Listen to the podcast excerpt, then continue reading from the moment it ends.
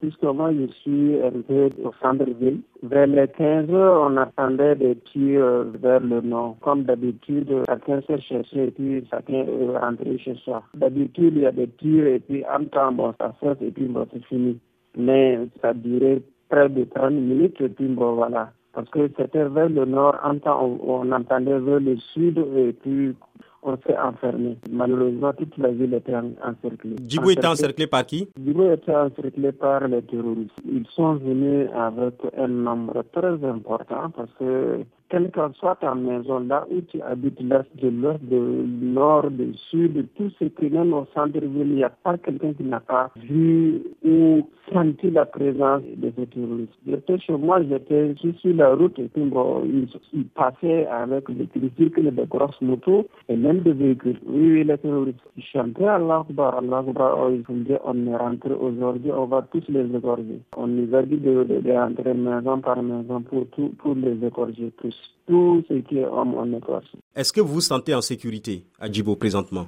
À Djibo, si on dit qu'on se sent en sécurité, on a menti. Parce que même hier, euh, vers les 7 heures, euh, il y a eu des tirs encore pour dire qui ont retenti. Et malheureusement, quand je suis sorti euh, après les tirs vers les 9 heures, je voyais que la maison de mon voisin était brûlée. Et malheureusement, dans le marché, il y a eu des gens qu'on a brûlé leur maison et malheureusement, ils sont restés. Qui a brûlé? Et Encore les terroristes également. Dans la ville de Djibo Dans la ville de Djibo, puisqu'ils ont brûlé certains dans leur maison euh, parce qu'il y avait les réfugiés, les PDI qui sont venus. Les humanitaires ont fait des tentes pour eux. Il y a un site, euh, ils ont brûlé beaucoup de gens.